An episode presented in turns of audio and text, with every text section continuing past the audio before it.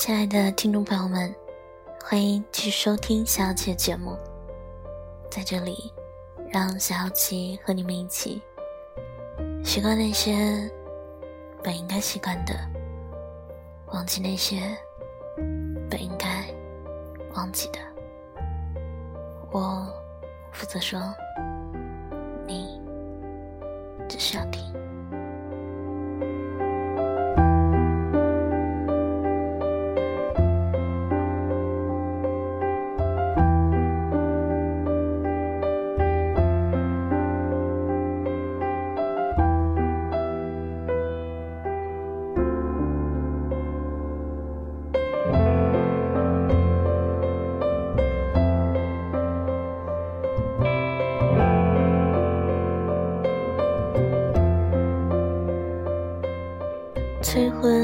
到底是在催什么？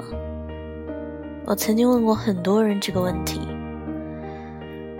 当然，有一部分人的确是怀着善意来指导我们走上一条在他们眼中的稳妥道路，比如我们的父母，多半是担心我们老来孤独一生、凄苦无依，这才急切的想要单身的子女找到一个伴侣，相守。度过变幻多端的一生，但还有很大的一部分说起来令人震惊。他们调侃起你的终身大事来，仅仅只是为了找个话题，在饭桌上聊聊天而已。结不结婚跟我是没什么关系，但是大过年的不聊这些，聊什么？我的一个远方长辈亲口跟我说道。他曾经不下三次指导我早日成家，我至今仍然清晰的记得当时的场景。他坐在长板凳上，围着火炉，一边嗑着瓜子，一边跟我妈唠嗑，说我怎么还不结婚啊？过两年就不值钱了。说完，随手把瓜子壳扔进火堆，又伸手抓了一把花生，顺势转过头来跟我讲：“别挑三拣四的了。”这几年是你挑别人，过几年可就是别人挑你了。整个过程他始终没有停下嗑瓜子的嘴，那语气跟聊起菜市场的猪肉价格毫无差异，却铿锵有力的在我和我妈心头上同时插上了狠狠的一刀。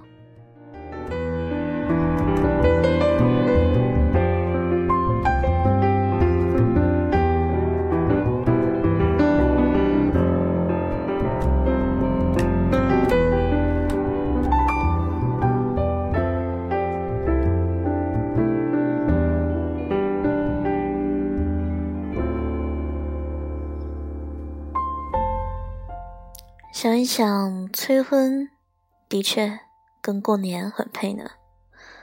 天气很冷，大家围着暖炉，就着瓜子、花生，亲朋好友坐在一块儿，总得聊些什么吧？你儿子期末考几分？你孙子吃母乳还是奶粉？你女儿呢？什么？她还没对象啊？那可怎么搞？再不抓紧就嫁不出去了。好一派热闹祥和的场景。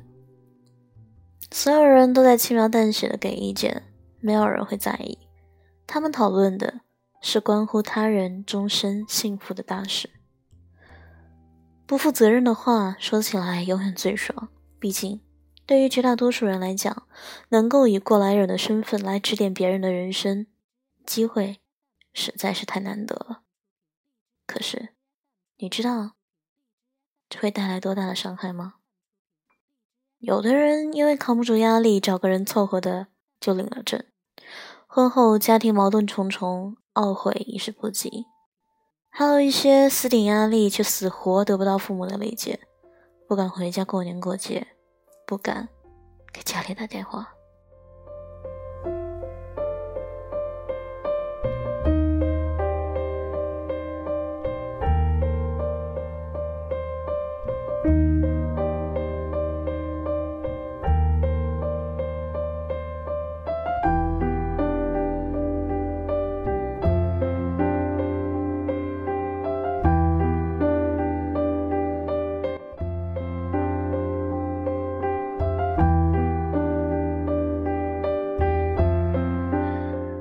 是啊，外出子女过完年就跑了，扎进北上广的人群中，又可以自由自在的单身了。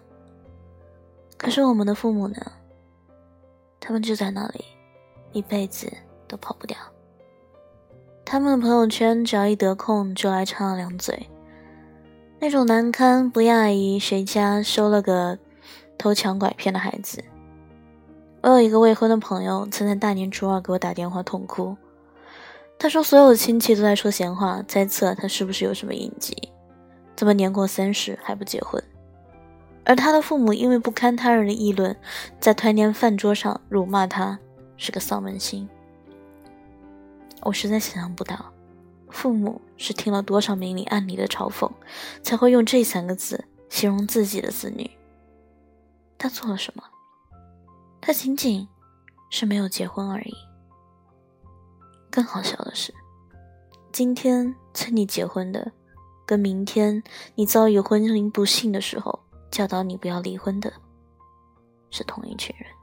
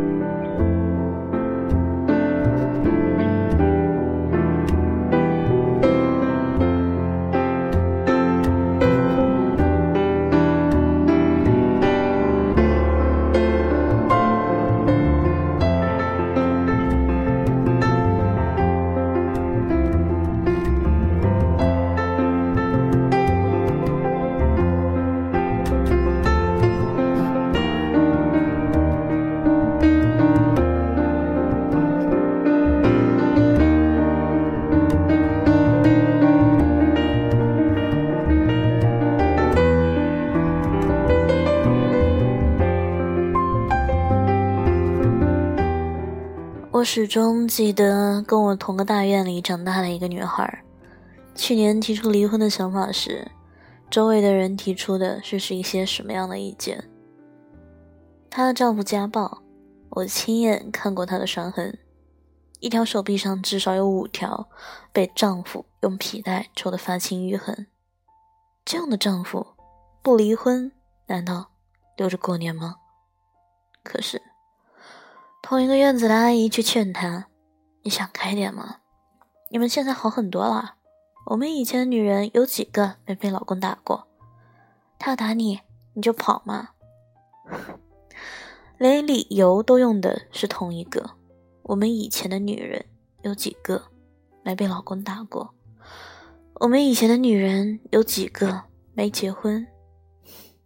阿姨，一招鲜吃遍天呢。”他们不会在意那个会挨打的人需要经历怎样的痛楚，正如他们从不关心一个草率进入婚姻的人会遭遇怎样的人生。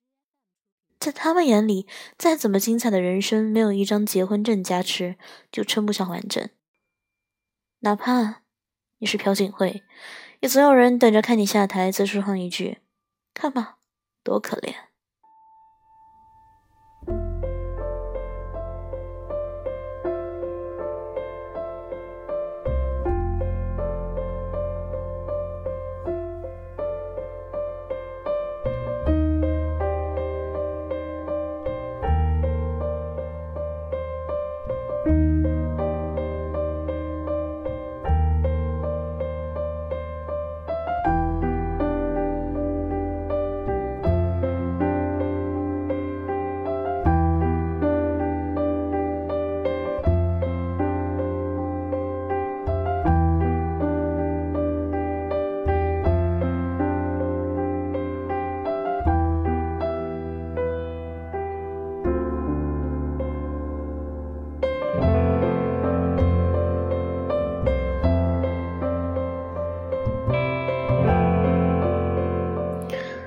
我记得看了一期《奇葩说》，里面蔡康永谈到有同性艺同性恋艺人向他请教要不要出轨。他说，尽管很希望有人能陪他，但是他原话是这样子说的：“我还是会担心，因为他们没有经历过我经历的事情，所以我没有把握，当他们遇到那些困难的时候，能像我一样挺得住。催婚的人不会明白，往后漫长的生活，只他一个人来领教。是的，他不年轻了，马上就要错过最佳生育年龄了。你着急替他张罗婚事，恨不得找好四五六七个候选人。可是，日后他被欺负了，日子过得不好，谁来替他出头？当然，有人会说，结不结婚在他，我一句话难道还左右得了吗？是的，你的一句话完全可以左右。就像小时候上考场一样，明明没有做好检查，看到周围的人一个一个的交卷，心里也会慌张起来。因为在这个世上，不是每一个人都拥有坚定的毅力来顺从自己的内心。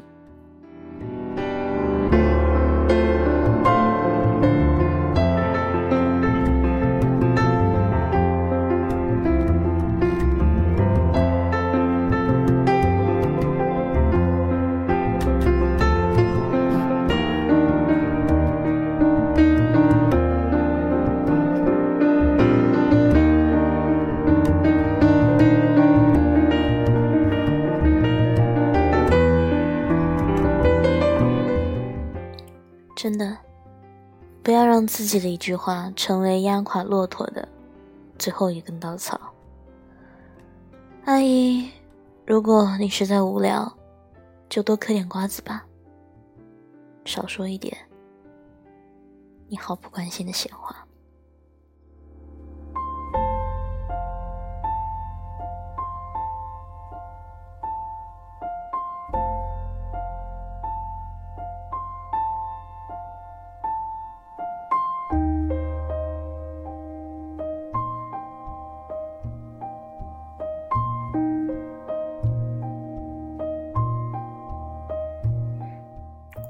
今天节目到这里就要结束了，晚安，好梦。